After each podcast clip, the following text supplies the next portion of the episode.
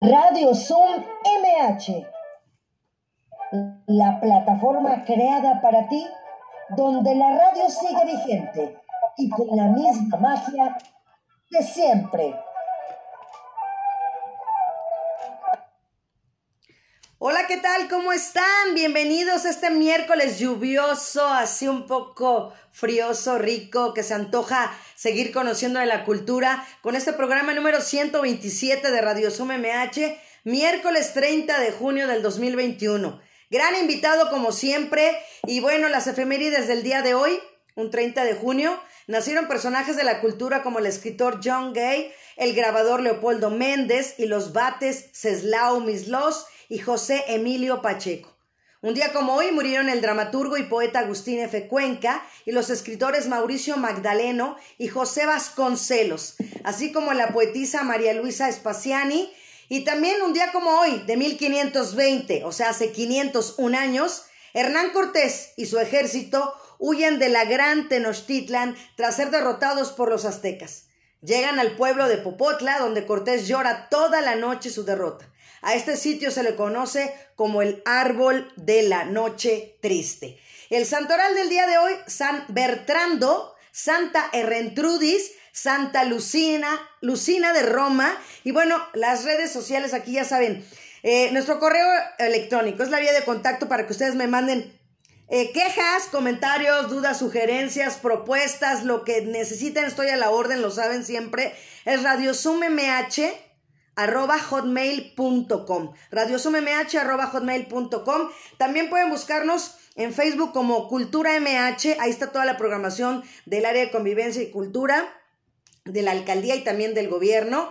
Y también eh, pueden buscar a su servidora como Marta Valero Locutora. Denle me gusta, denle este. Eh, seguir, ¿no? Eh, pueden checar también en, las plataformas digitales favoritas como Spotify, ¿no? Eh, ahí están los podcasts anteriores. Este, hay personas que me da gusto que me dicen que no pueden escucharlo puesto que están en el trabajo u otras cosas solo oyen a la mitad y luego ya lo escuchan en casa con calma o cuando van en el coche. Entonces, de eso se trata tener estos podcasts que si usted no se puede conectar al momento, bueno, pues lo puede hacer a cualquier hora del día y donde usted esté y con quien esté. Y bueno, también las redes sociales de la alcaldía en Twitter, Alcaldía MHMX, Facebook Alcaldía Miguel Hidalgo y la página de la Alcaldía Miguel Hidalgo es www.miguelhidalgo.cdmx.gov.mx. Les recordemos mantener cerrados los micrófonos, ya saben, utilizar el chat con respeto. Hoy estamos dedicados a la colonia Un Hogar para Nosotros y bueno, también ya aquí en Facebook ya está conectando Julie Montañez. Eh, ya dice aquí presente, ya te extrañaba mucho. Yo también, Julie, porque Julie antes entraba en el Zoom, después entró a, trabajar o a hacer diferentes actividades y me escuchaba en Facebook. Y ahora fue su cumpleaños hace unos días le dije, pues te extraño, entra aunque sea otra vez en Facebook. Y miren, aquí está otra vez eh, recuperando a mi queridísima Julie Montañez como buena fan que estaba aquí. Y bueno, como se los decía, hoy dedicado para la colonia Un Hogar para nosotros. Los que acaban de entrar, que sean nuevos, que no habían entrado alguna otra ocasión, guarden por favor el enlace que se les envió para que puedan entrar cualquier día. Ya saben, el único día que no hay Radio Zoom es el martes. Pero lo que es lunes, miércoles, jueves y viernes en punto del mediodía y los jueves es una hora de puros museos. Así es que no se lo pierdan. Y bueno, pues ya estoy viendo por ahí al maestro, a nuestro queridísimo, ¿no? Cronista de Tacuba, José Ildefonso Ávila Morales. Bienvenido, maestro, ¿cómo está? Bien, bien, gracias. Aquí con un poco de frío, pero preparados para hacer una crónica más. Eso, y eso es lo padre, lo divertido y lo bonito. Yo ya me tomé un tecito de canela con limoncito para poder este, estar a gusto y, y charlar y estar ahí. Ah, saludos también a Rimet, también es otra persona que también, gracias Rimet que estás aquí también. Pues se lo decía maestro, yo quisiera que entráramos ya en el tema porque Creo que la hora apenas va a estar justa para que podamos hablar de este gran día que es para nosotros. Y bueno, hay muchos árboles, de verdad, maestro, que han logrado tener una fama legendaria, muy populares, pero que han sido mudos testigos de la historia. ¿Qué nos puede platicar de este agüehuete el día de hoy? Incluso, bueno, trata, como usted dice, los árboles son parte importante de la historia de México. Y la historia se escribe a través de los árboles, a través de Paseo de la Reforma, es una arbolada y cosas así. Y ahorita el tema que nos toca específicamente es el árbol de la noche triste, para lo cual investigué y hay cuatro hipótesis que del árbol de la noche triste en cuanto a su ubicación. Ajá, sí. Empecemos, empezamos ahora sí con la, con la primera que sería la tercera. Esta tercera hipótesis plantea que el árbol no está en la, en la calzada de México, Cuba, más bien se encuentra en Naucalpan, Estado de México. Hay un escritor, eh, bueno, fue periodista, eh, se llamó Ricardo Pérez Cervantes. Él escribió no, no un libro, un folleto en la cual postula que la hipótesis, que, este, que el árbol no está en la calzada México-Cuba, que se encuentra en Naucalpan, San José Toltepet, Naucalpan. Si vamos nosotros de aquí a, a, los remedios, es del lado derecho. Del lado izquierdo está la, capilla de los remedios. Bueno, ahí plantea este, este, este escritor, planteó, y le sigue segunda el, el, el, escritor Hugo Arturo Cardoso Vargas, y él sostiene de algunas hipótesis, pero me, me, voy a atrever a leer una parte y voy a recalcar algunas palabras para ver precisamente dónde está el error, ¿no? Ajá. Y después vamos con las otras dos hipótesis, que una es que dicen que está en el Golfo de Bengala y la calzada México-Tacuba, al ratito vemos las fotos. Ajá. Y otra más que está en lo que es la iglesia de San Hipólito, mejor conocida como San Judas hasta de Ahí en Hidalgo. Fuente de, exactamente. el Metro Hidalgo. Fuente de Hidalgo, Avenida Hidalgo y Paseo de la Reforma. Estas dos quedan completas, esta tesis estas teorías quedan completamente desdichadas. Entonces, la tercera es Naucalpan y la primera es la que, se encuentra ubicada en Calzada de Cuba. Iniciemos por la tercera. Ok. El señor dice, en Naucalpan... Cerró su micrófono, maestro. Nos dejó en Naucalpan. ¿Se abre su micro, por favor? Maestro José ahí está. Ahí está, perfecto. Sígale, continuamos. Se quedó en Naucalpan. en Naucalpan, no en Tacuba, está el árbol de la noche triste. Es el título de un folleto publicado por el polémico y difunto cronista del municipio de Naucalpan, Estado de México, Ricardo Cueri Cervantes. Por las características tipográficas, edición limitada, edición limitada y su muy controlada distribución, este documento descansa únicamente en los estantes y oficinas locales. ¿Qué quiero decir con esto? Descanso únicamente en los lugares de Napalpan. Así es que en este breve artículo se abordará la temática nunca discutida, nunca polémica, nunca agotada, no, de la existencia del árbol de la noche triste, sino al contrario de la ubicación de este referente siempre importante en la historia de la Ciudad de México. Y seguimos. Los españoles contaban y contaban su versión de la noche triste mediante distintas expresiones testimoniales en cartas dirigidas al rey de España. Esto lo plantea Ricardo y va a venir a rematar. El escritor incluso está en, las fotos, está la, página es https eh, doble diagonal el foro Luz y Ciencia este es un artículo de Hugo Arturo Cardoso que reafirma lo que dice Ricardo, pero con las, lagunas que voy a mencionar a, a, continuación. Y dice Hugo Arturo Vargas, aquí solo importa un par de fuentes. Ahí empezamos mal. Hernán Cortés y Bernal Díaz del Castillo. Bernal Díaz del Castillo es una fuente primaria bastante importante, pero no por eso va a ser la única. Entonces aquí tenemos un error por parte de Hugo Arturo. Hay muchas fuentes, no nos vamos a enfocar en una en una, claro. Uno de los primeros, exactamente, uno de los primeros en narrar lo vivido en la noche del 30 de junio de 1520 fue Hernán Cortés a través de su segunda carta dirigida al rey Carlos V. Y Cortés describe la salida nocturna desde el palacio en el centro ceremonial de Tenochtitlan, en medio de enfrentamientos en las filas españolas, a consecuencia del sitio que iniciaron los mexicas después de que Pedro de Alvarado ordenara la violenta muerte de gran número de indígenas.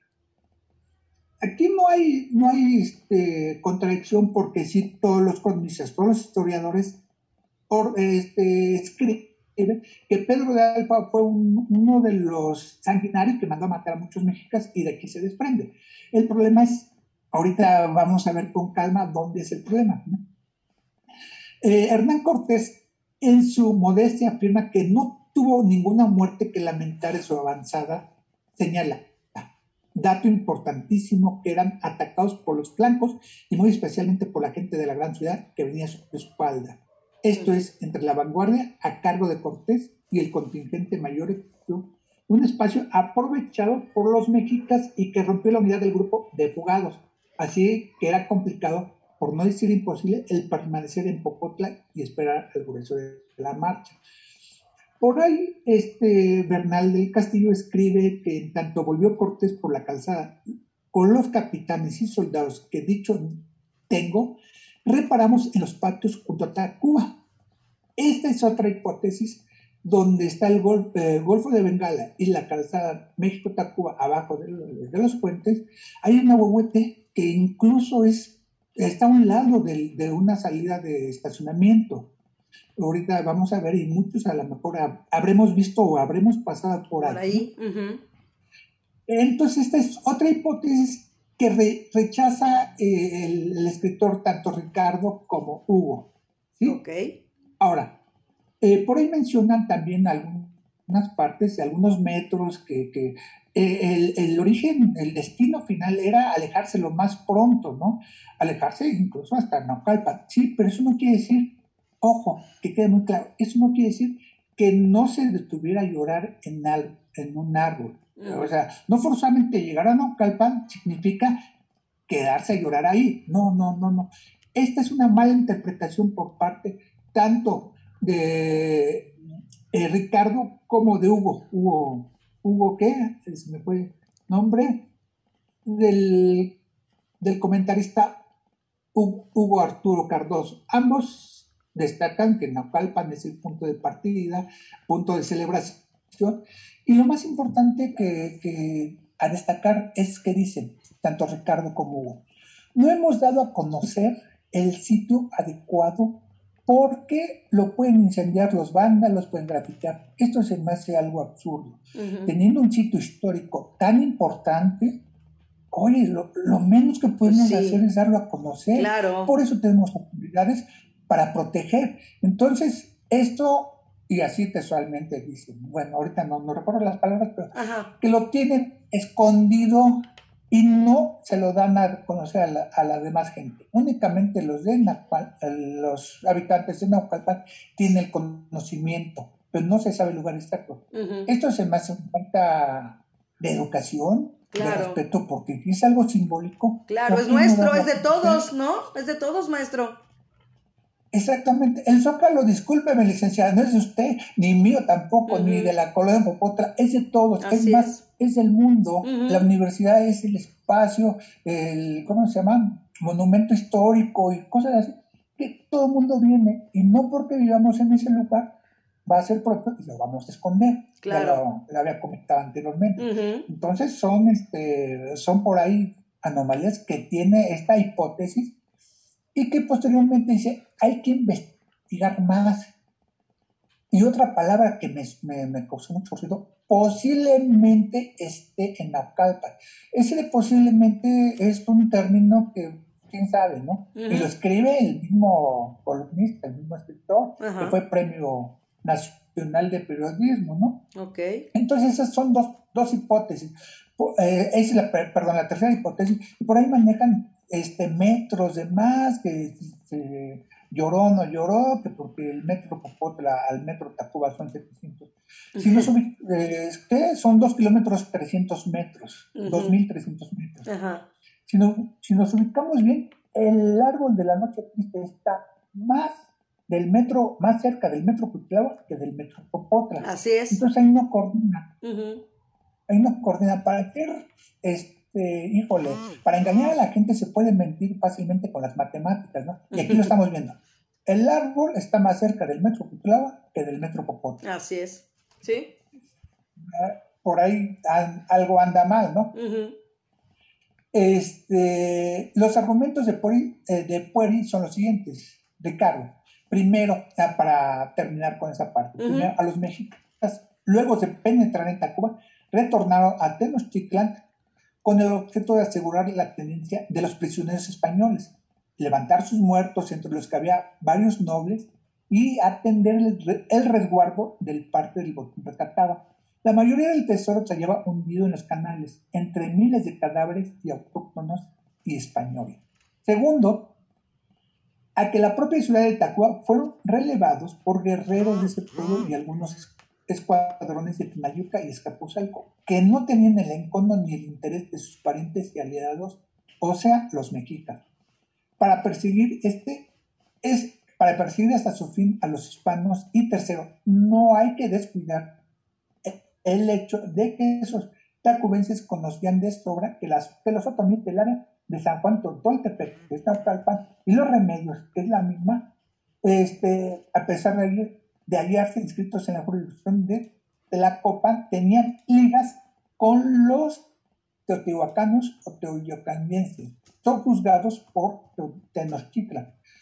Eh, aquí da tres puntos importantes de que dice y vuelve a reafirmar, pero no menciona nunca dónde está el árbol, no, no menciona si ah, en el camino, eh, incluso en Aucalpan, si se no menciona esa parte, ¿no? Finalmente le digo que hay palabras que dicen que tienen muy claro eh, que hay, que dices, hay que seguir investigando más en esto, porque esto todavía no, no se termina. Entonces esa investigación como que se me hace contradictoria en algunos términos. Otra, otra hipótesis un poquito menos, más descartada, con menos fundamentos científicos y teóricos y históricos, es que una de donde se de las paradas obligatorias es ahí en lo que conocemos Paseo de la Reforma y Avenida Hidalgo, lo que es la iglesia que ahí posiblemente se sentó a llorar. Momento. Pero si el escrito de Ricardo dice que era un, Popotla era un lugar muy cerca para sentarse a llorar y lamentarse y hacer rendir cuentas de qué es lo que había ganado y qué es lo que había perdido Hernán Cortés. Pues con mucho más razón. La iglesia de San Hipólito está a unos cuantos metros del Zócalo. está más cerca. Kilómetros, kilómetros. Entonces eso todavía se hace menos creíble y son pocos, muy pocos los escritores o autores, contados con los dedos de una mano, los que sostienen que ahí fue donde lloró, le digo, contados con los dedos de una mano. La siguiente hipótesis es que en Tacuba y en Tacuba no sé si hemos visto, si puede poner el compañero las fotos. Eso lo que le iba a preguntar exactamente, maestro, si ya íbamos a compartir las fotos. Eso le iba a preguntar, maestro, si ya íbamos a compartir las fotos. Exactamente. Venga. Nos vamos a, a la foto 11. A ver. Sigue, sigue, sigue. Ahí está, ¿no?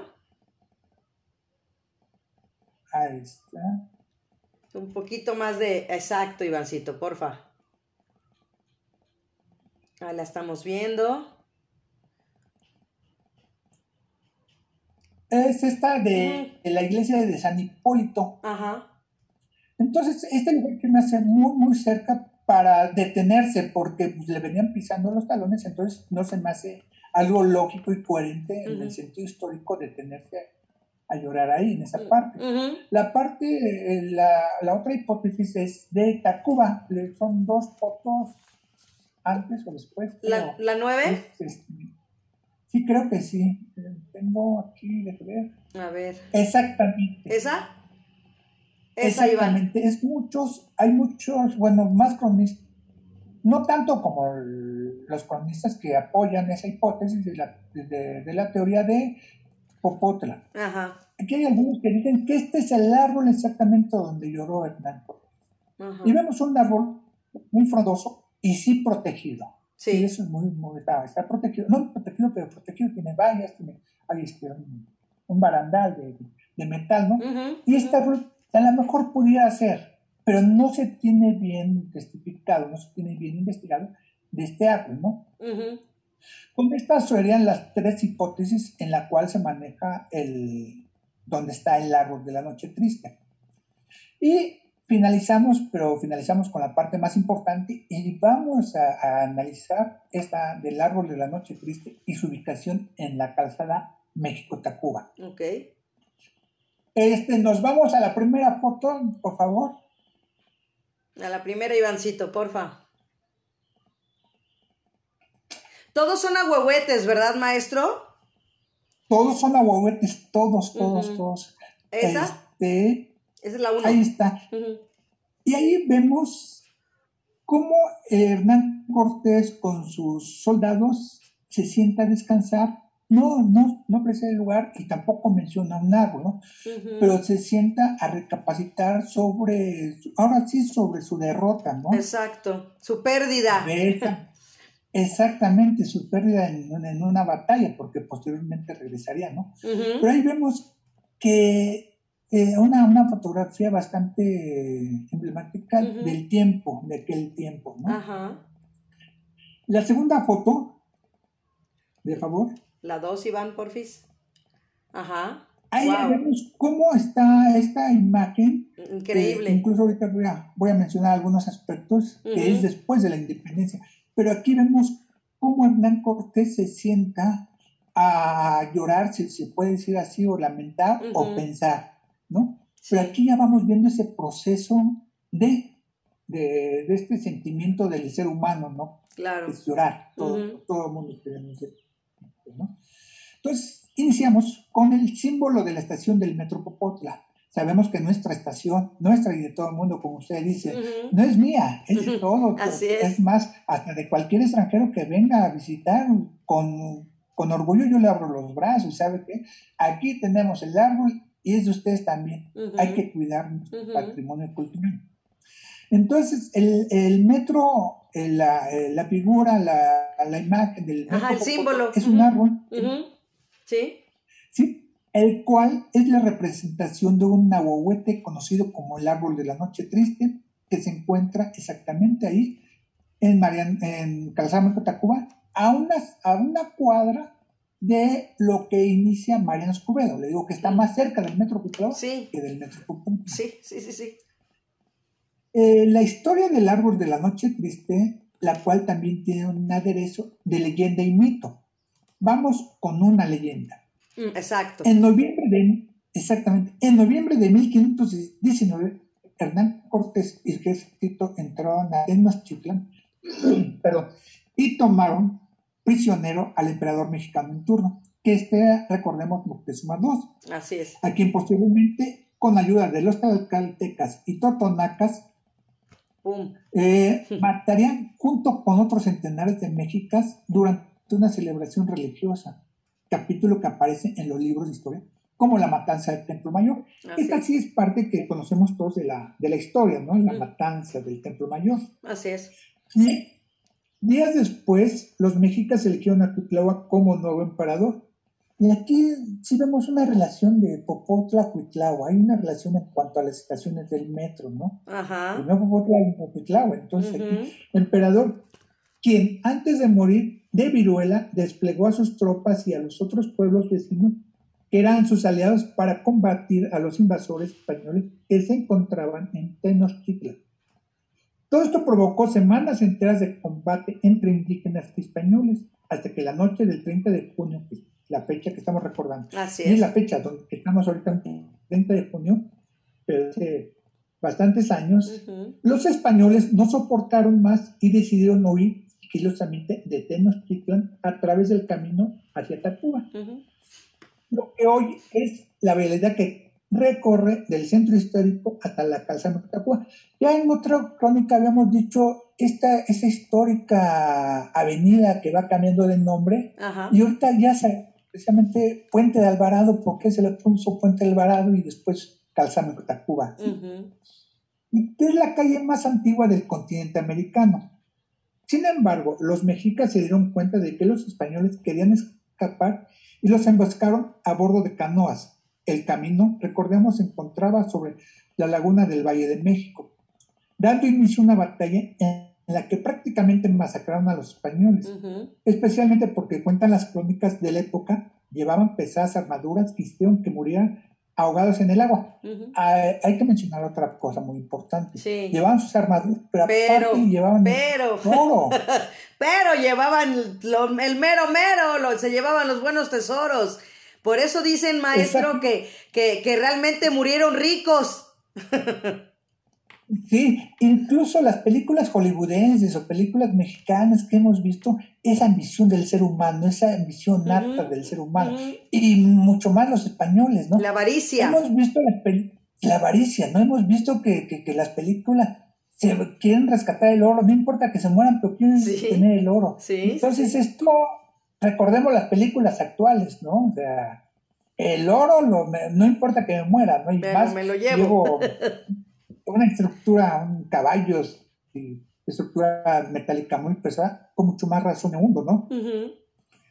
se, dice también que los españoles huían en el llamado tesoro de Moctezuma, por lo que muchos de ellos murieron debido a que no querían soltar los limotes de oro y las joyas que llevaban como botín. Exacto. El caso es que las tropas de Cortés sufrieron tremendas bajas y los sobrevivientes lograron escapar, continuando vamos continuando su camino hacia Tacuba. Aquí eh, no, no, refuta lo que dice Ricardo, continúan su camino, ahí no hay contradicción, continúan su camino, pero en sí se estaban hundiendo en el camino, porque recordemos que el calzado de Tacuba eran lagos. Eran lagos, así es. Exactamente, entonces, este, pues con el peso de los animales la, vestidura y el tesoro se hundían fácilmente, ¿no? Por cierto, uno de los tramos de ese camino hoy se llama Puente de Alvarado, era lo que había comentado, debido a que Pedro de Alvarado, uno de los comandantes de Hernán Cortés, cruzó por ahí durante la huida para evitar ser presa del embate, del, mexica. Los sobrevivientes alcanzaron a llegar a los rumbos de Popotla, donde Hernán Cortés encontró un, un enorme árbol en que decidió descansar y al ver cómo iba llegando sus hombres heridos, descubriendo las tremendas vacas que había sufrido su ejército, se puso a llorar su derrota. Esa es parte de la leyenda, ¿no? Así es. Aquí a lo mejor este, no sería un tremendo árbol, pero sí sería una ramita que posteriormente sería cuidada, ¿no? Eh, sí hay que ser un poquito más analíticos en esta forma, pero sí efectivamente no ser un tronco como eso se cae en Chapultepec, un árbol grande, perdón, sino un pequeño tronquito, pero ay, desde ahí nació esa, esa parte, ¿no? Así es. Así que lloró la pérdida, de, lloró la pérdida de sus soldados, lloró la pérdida de, pues, de una derrota, ¿no? También, maestro. Sí, por, ambas cosas, ¿no? Y yo creo que lo que más le dolió fue la derrota, ¿no? Exacto. y el, el, orgullo. tratar de llevarse el oro y no poder llevarse el oro. Sí, Yo también. Creo que también. Es, importante. También es otro punto importante, por supuesto, ¿cómo no? Sí, sí. Aunque el año siguiente, el 13 de agosto de 1921, derrotaría al Imperio Azteca, esta noche Cortés era el perdedor, pero esa noche era el perdedor. Por lo que en ese capítulo que lloró bajo ese árbol se le llamó Árbol de la Noche Triste. Eh, mencioné hace ratito que perdió una batalla, no perdió la guerra, porque después volvió y hubo una masacre, y luego otra masacre, ¿no? Al año eh, siguiente, ¿verdad? ¿Fue al año siguiente? Maestro, maestro Las crónicas escritas después de la... Digo, ¿fue al año siguiente cuando regresó? ¿Fue en 1521? Cuando regresa, cuando ya gana él, ¿no? De 1521, Perfecto. Derrotaría al Imperio Azteca. Ajá, correcto, sí. sí. sí Continuamos, maestro. Ahora vamos con, con el mito de la realidad. Exacto. Las crónicas escritas después de la conquista y durante el periodo de la Nueva España nunca hablan de un árbol en el que haya llorado Cortés, lo cual se menciona hasta mediados del siglo XIX, después de que México lograra su independencia. Ojo, esta, esto es un aspecto muy importante. Eh, logra su independencia, entonces cuando ya podemos hablar de, de lo que realmente pasó. Porque si hablamos antes, cuando no, cuando no éramos independientes, algo hubiera pasado. Si yo me atrevía a decir algo en contra de la madre patria, tengo por seguro que hubiera estado muerto en dos, tres minutos. Sí. Entonces aquí se da esa parte, ¿no? Que no puedo decir nada hasta que México tiene su independencia. Así es que muchos historiadores aseguran que es el símbolo del árbol de la noche triste. Es solamente una leyenda para desprestigiar a los españoles y enaltecer el sentimiento patriótico nacional. Esa es otra teoría también, ¿no? Pero es válido también lo que, lo que acabo de, explicar. O sea, no puedo decir algo cuando tengo al gendarme, la madre patria, tratando de, decir, no, no de oír cosas malas para ellos, ¿no? Entonces ese sería un punto. Hay otros cronistas investigadores que dicen que el punto exacto en el que Cortés se dio cuenta de su derrota de esa noche es donde hoy se encuentra la parroquia de San Hipólito. Caso que mencioné hace ratito que no, no, era posible porque estaban a unos cuantos kilómetros, dos kilómetros del Zócalo. Entonces no le había dado este, ¿cómo se llama? Tiempo ni para llorar. O sea, en ese momento no iba pensando, dos kilómetros. Pues ya entre más iba pensando, yo creo que iba recapacitando y con la impotencia, pues sería en Popotla, sí, sería capaz de llorar, pero en la iglesia de San Hipólito no creo. Y lo, lo mismo lo plantea Ricardo, que, en San Hipólito no. Ahora, son pocos los historiadores que plantean esta, esta, parte, ¿sí? Ajá. Eh, la iglesia de San Hipólito, eh, que ya vimos la foto que se encuentra en Paseo de la Reforma, así que regularmente nosotros vemos cada, cada 28 de cada mes. Sí, ahí está. Lleno, lleno el, De feligreses. Sí de feligreses exactamente.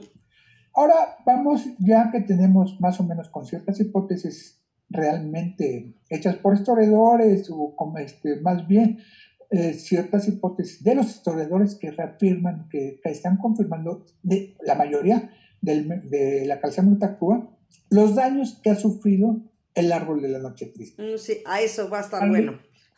Exactamente.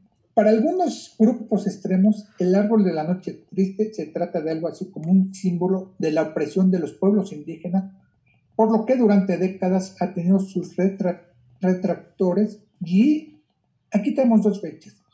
En 1972 y 1981 fue incendiado intencionalmente. Este, yo tenía eh, un amigo y su papá, recuerdo así que decía, Dice, nosotros nos íbamos de borrachos, su papá le decía amigo, nos íbamos y siempre tuvimos ese respeto, ese respeto de, de cuidar el árbol de la noche triste. Hay una versión que dicen que unos vándalos entraron y quemaron. Otra versión dicen que unos indigentes, para cubrirse del frío, entraron y pues ahí hicieron fogata y fue cuando se quemó el, el tronco, el, árbol, perdón, que quedó en tronco. Exacto. Aquí habría que analizar estas hipótesis, pero sí, el amigo, eh, el papá de un amigo, sí exactamente, me dice, nosotros respetábamos. Entonces yo creo que sí fue gente o indigente o vándalos, pero vándalos no mexicanos, sino otro tipo de vándalos que a lo mejor no, no les, a lo mejor extranjeros, no nada más el vándalo es mexicano, el vándalo también es extranjero. Claro, por Entonces, que no les guste ese ¿Perdón? No, sí, por supuesto, digo, maestro, por supuesto que no nada más somos los de aquí, también los de allá. Entonces, la hipótesis es que a lo mejor esos vándalos, esos vándalos quemaron ese, ese árbol y bueno, pues así quedó. Pero la, la, muerte final del árbol, que ahorita es un tronco, que es histórico, pero que no deja de ser histórico, es precisamente la estocada en 1981. Ya había sufrido un, incendio, eh, pero se rescató, poco se rescató, pero en el, en el 81 recibió la muerte de nuestro árbol histórico. Esto provocó que este ahuehuete, que en náhuatl significa árbol viejo de agua o árbol que nunca envejece, pasara a ser un importante árbol de 6 metros de diámetro por 10 metros de altura a un triste tronco quemado que es actualmente. Así es. Su conservación. Aunque no se sepa bien si se trata de una simple leyenda, este árbol es un monumento histórico de la Ciudad de México. Claro. Y vuelvo a decir con varias ocasiones, yo me siento orgulloso de vivir en la delegación Miguel Hidalgo y es mi árbol, para ustedes es árbol de todos, para todos, es un monumento histórico. Así es. Y en diversas ocasiones ha sido rehabilitado. Hoy ese lugar Hoy en el lugar se encuentran en más o menos buen estado, aunque tronco. aunque de repente se instalan a un lado puestos de comida oaxaqueña o es víctima de algunos grafiteros.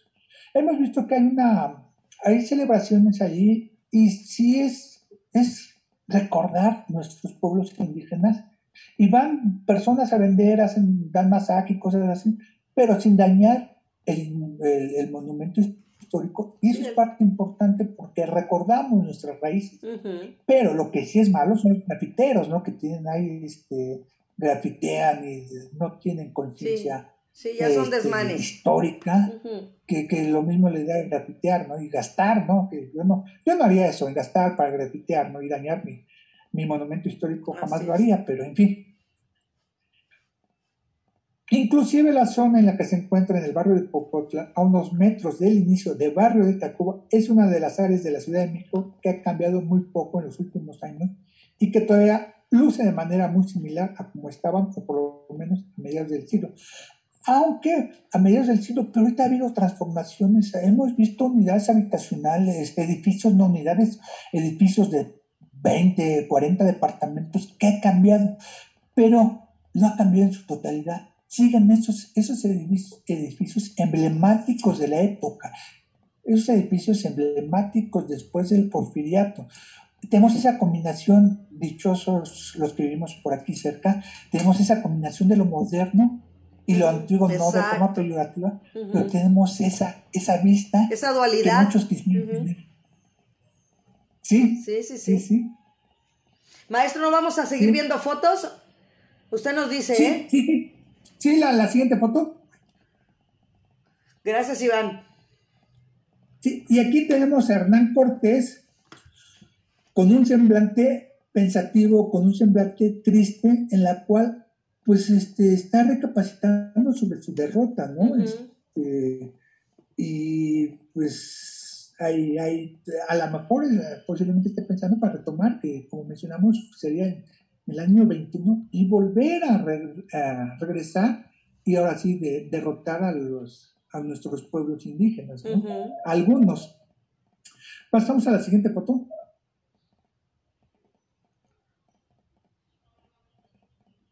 Esta es precisamente la, para que busquen la bibliografía, okay. este, los que estén este es eh, exactamente el, Saludos, Gloria Bautista. El, artículo que sale en, internet. Es, eh, ya les había dicho, HTTP, el paro, luz y ciencia, escrita por Arturo Cardoso, que refuerza la teoría, la hipótesis de Ricardo, del escritor Ricardo. ¿no? Entonces esas son las dos únicas versiones que he encontrado en cuanto al árbol que está en Naucalpan, que, bueno, pues han sido pocos los que han escrito sobre Naucalpan y que se me hace, disculpen, vuelvo a comentar, se me hace una burla decir yo tengo esto y esto es histórico y lo guardo y no se los doy a, mostrar a No lo enseño.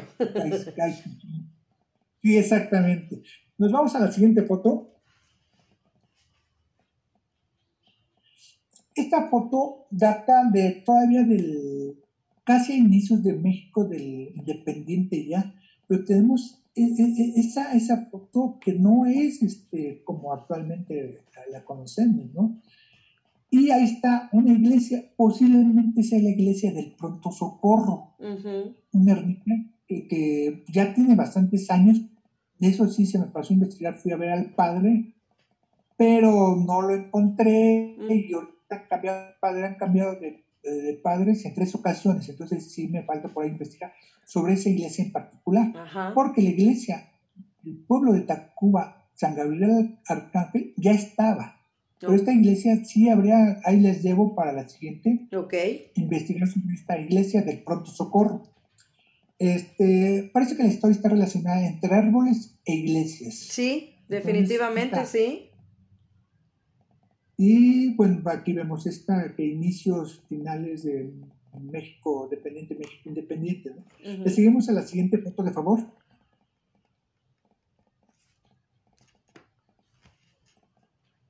Esta es otra ya con este del mismo periodo, blanco y negro. Y bueno, vemos ahí este un poquito ya con unas vallas nos seguimos a la siguiente para hacer un comentario ahorita.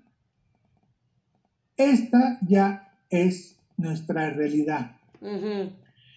Y me voy a permitir decir algo. A un grupo de vecinos les pareció que el nombre de Árbol de la Noche Triste era un poco, digamos, deprimente, por lo que impulsaron una iniciativa para llamarle Árbol de la Noche Victoriosa, que si recordamos yo puse también ahí que no es, yo, este, ¿cómo se llama?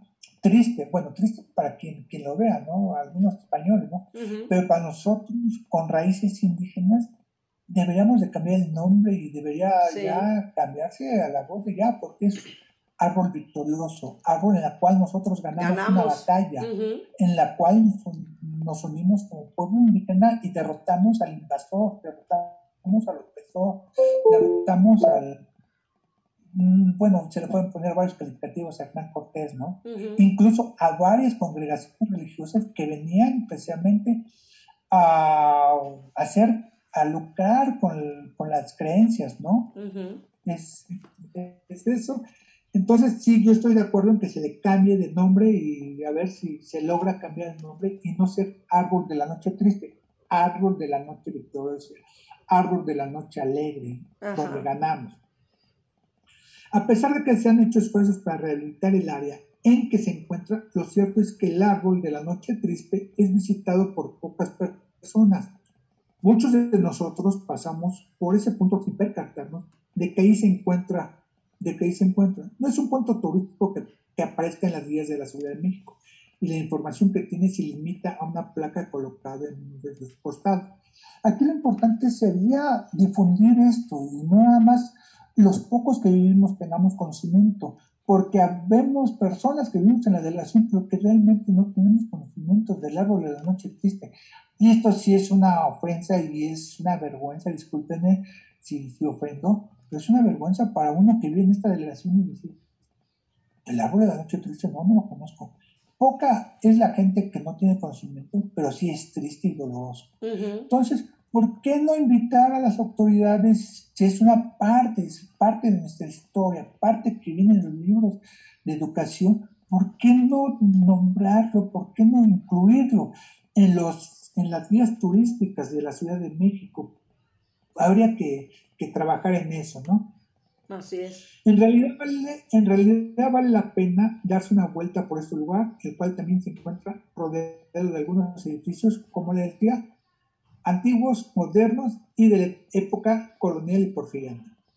Entre los habitantes de Naucalpan, de que, aquí, aquí la parte importante, de que ellos se sienten orgullosos y vuelvo a lo mismo y para terminar, de que ellos se sienten orgullosos de que tienen un árbol, un árbol escondido que no merece orgullo.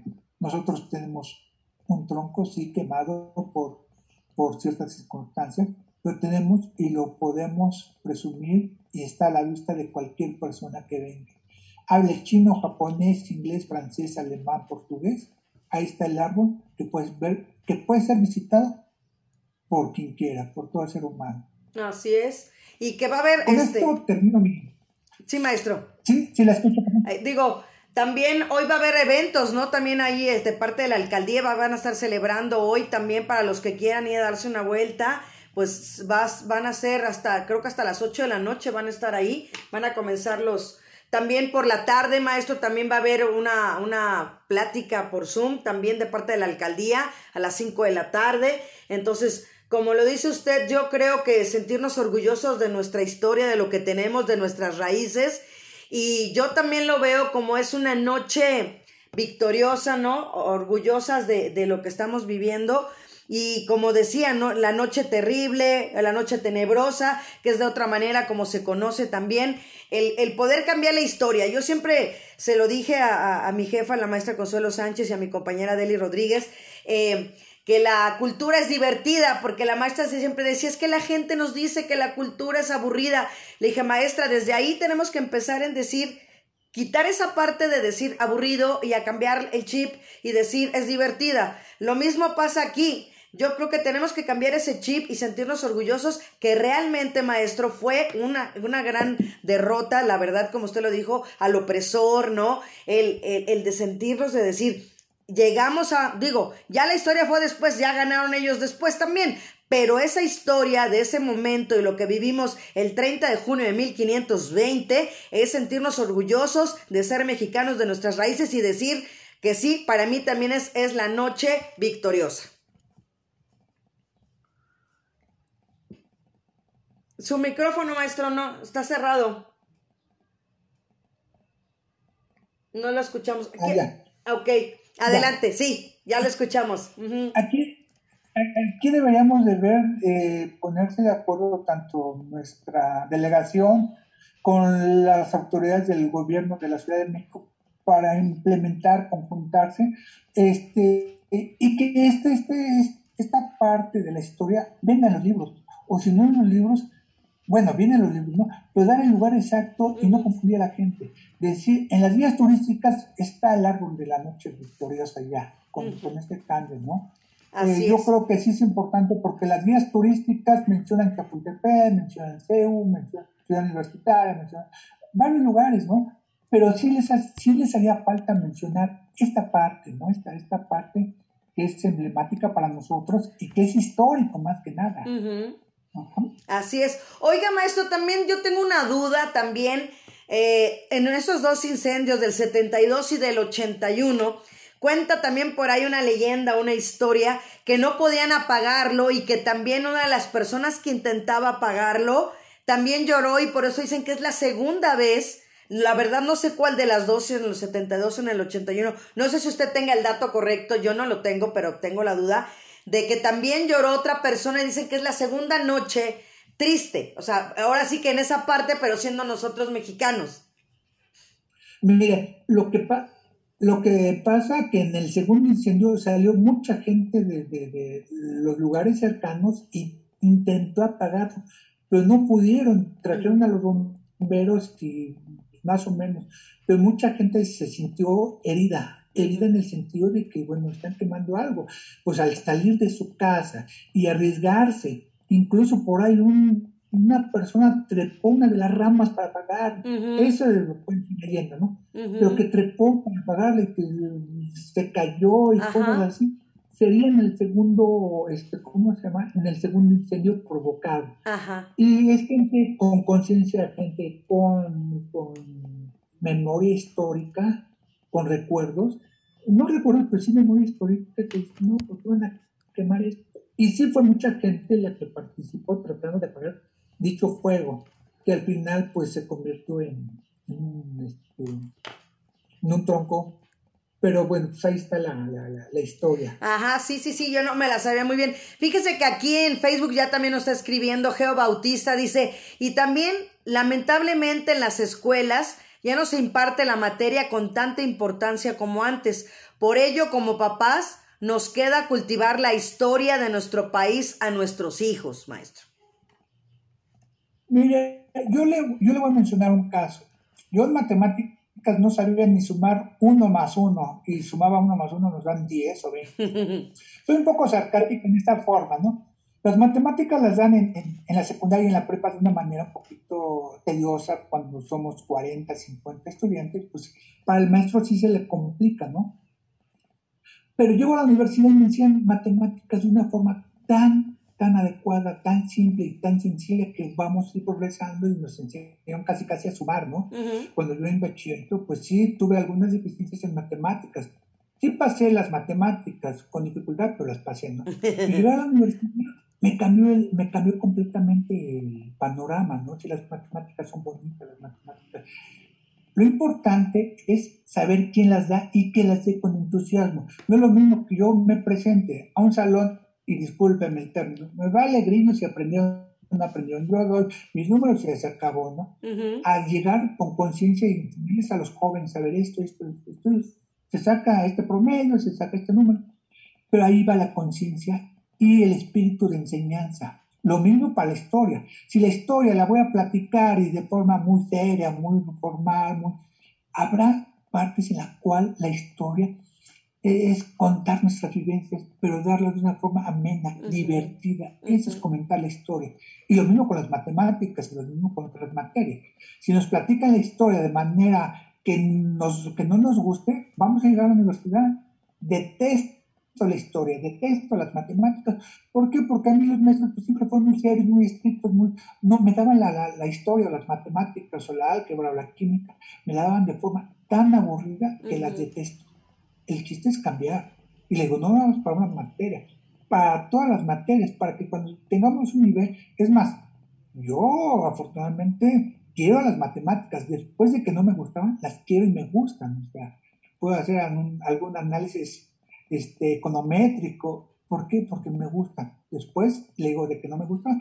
Y así hay muchos historiadores, después de que no les gustaba, son historiadores, pero enseñar a la juventud, enseñar a los niños, a los jóvenes, de una forma amena, a modo de que ellos se diviertan y no lo vean como algo tedioso, algo obligatorio. Esa sería mi, mi, aportación y nada más eh, comento para una materia, sería para todas las materias del conocimiento. Totalmente de acuerdo, maestro José. Y la verdad, darnos cuenta que todos podemos seguir aprendiendo la edad que tengamos y que creo que es parte importante y lo que hemos hecho aquí, ya esto hoy, exactamente que hoy es 30, estamos cumpliendo pues, 10 meses al aire, para mí es un gran orgullo que, que esté pasando esto, de verdad, maestro, que ya son 10 meses Hoy, como se los dije, es el programa 127, si no me equivoco.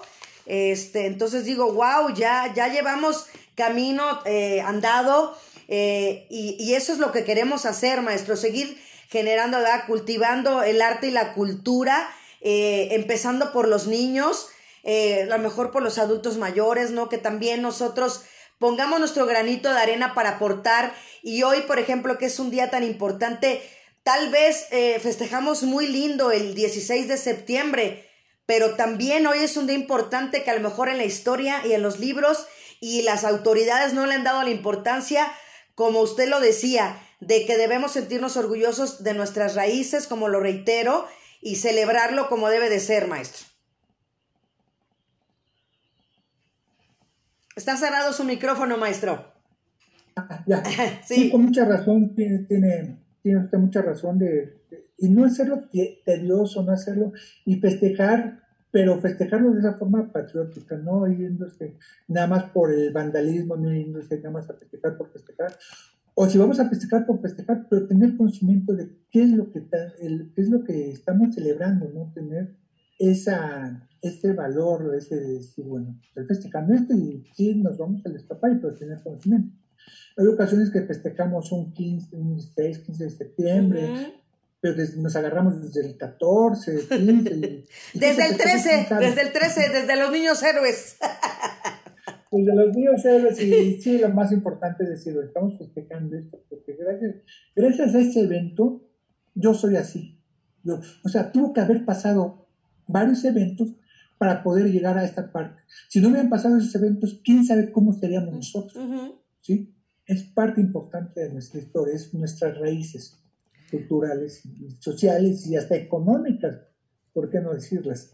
Así es, aquí también nos dice Geo Bautista, dice exacto, festejar con motivos y el amor a nuestra patria. Sí, totalmente de acuerdo, yo creo que lo reitero, eh, el amor a la patria, no, yo simplemente al ver mi bandera, no, es una de las cosas que me, me llena de orgullo, escuchar el himno nacional, entonces todos esos símbolos patrios que tenemos, pero no olvidarnos de la cuna, ¿no? No olvidarnos de la cuna de donde nacimos y como lo digo, nuestras raíces, maestro. Eh, sí, sí, tiene, le digo, tiene, tiene usted razón y a festejar, ¿no? Hoy que es 30. Sí, me escucha así, ¿verdad? Sí, sí, completamente bien. Y ir a festejar de una manera, pero a saber qué es lo que estamos festejando y por qué no darse una vueltecita. El día está lluvioso, pero parece que el rato se quita. Ir un rato y enterarse realmente. Si teníamos conocimiento, pues irnos a, ampliar más esos conocimientos. Y si no tenemos conocimientos, hemos pasado, incluso yo he pasado mil veces por ahí, ¿no? Porque luego es mi camino. Y paso con una indiferencia, pero será por, por las prisas, será porque voy platicando, será. Pero no, en este día sí recordar y si caminamos por esa parte el Instituto de Higiene y Mar de la China, que es las calles que está, este, pasar, tenerse y hacer un análisis en unos minutos. yo estoy aquí por, por esta parte, ¿no? Porque si no, si hubiera pasado lo contrario, quién sabe dónde estaríamos. Exacto. Totalmente de acuerdo. Si hubiera sido al revés, que fue un año después, entonces, pero yo creo que sí, si todos aportamos y seguimos eh, siendo partícipes y generando esta semilla, como lo hemos dicho, eh, en los niños, eh, los adultos mayores que tal vez vivieron, ¿no? Las anécdotas, las historias, eh, a lo mejor de generación en generación, ¿no, maestro? De platicar anécdotas como se lo preguntaba yo exactamente de esta persona que se subió, que usted era la que yo tenía esa duda, de que se subió y trató de apagar el fuego. Entonces, estamos hablando de hace 40 años, estamos hablando exactamente de hace 40 años, que fue en 1981. Entonces, no estamos hablando de algo tan lejano y que realmente esos 40 años que han pasado podemos seguir eh, teniendo eh, la obligación de cada quien de seguir, como usted lo dice, que pasamos a veces por por el árbol de la noche triste, el que eh, tenemos tal cual como el, el que está marcado,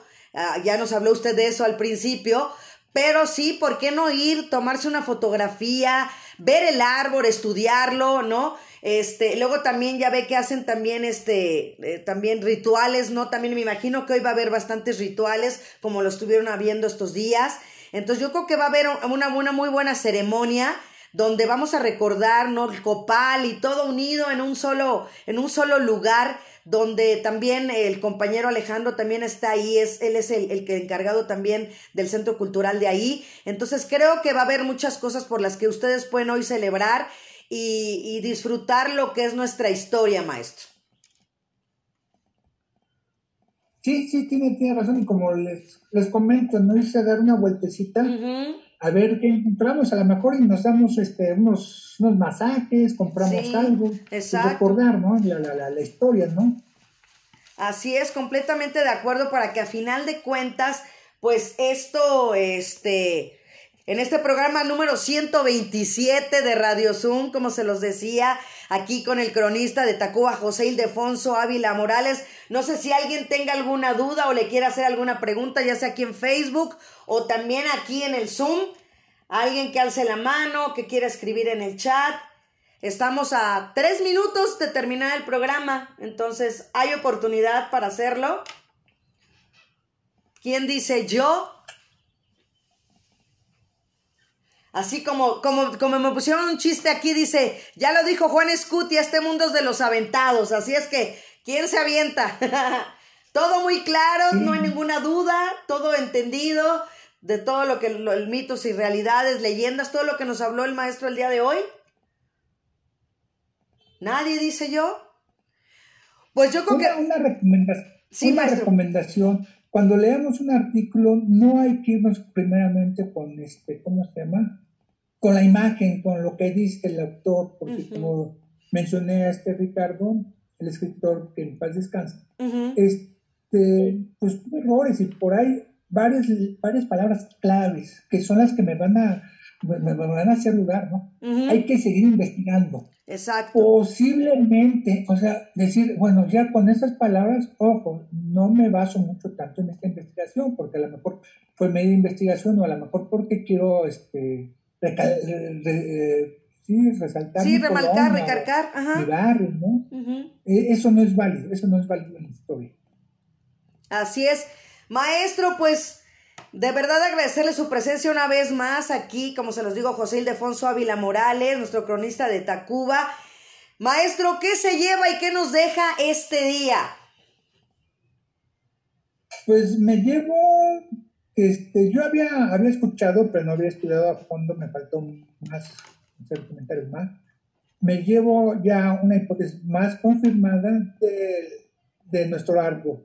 Ya vi los errores por parte de, algunas, de algunos planteamientos de algunos escritores, pero que sí les fallan. Eso es lo que me llevo. O sea, me llevo todavía una certeza más que nuestro árbol está aquí en la tercera estatura y que no, nuestra, no está en otra parte. Eso es lo que, lo que me llevo con este estudio. ¿eh? La verdad. Perfecto. Pues bueno, agradecer siempre a todos los que se conectaron aquí en, Zoom, a todos los que se conectaron en Facebook. Gracias por todos sus comentarios. Ya están felicitando por estos 10 meses de Radio Zoom. Y bueno, el próximo viernes, eh, dedicado a la colonia Huichapan. y eh, va a estar Katy de la Mora para que no se lo pierdan, estar, estar puestos y dispuestos para que sigamos haciendo cultura y agradeciendo siempre a los que hacen posible la realización de este programa, en los controles a Iván Rentería, siempre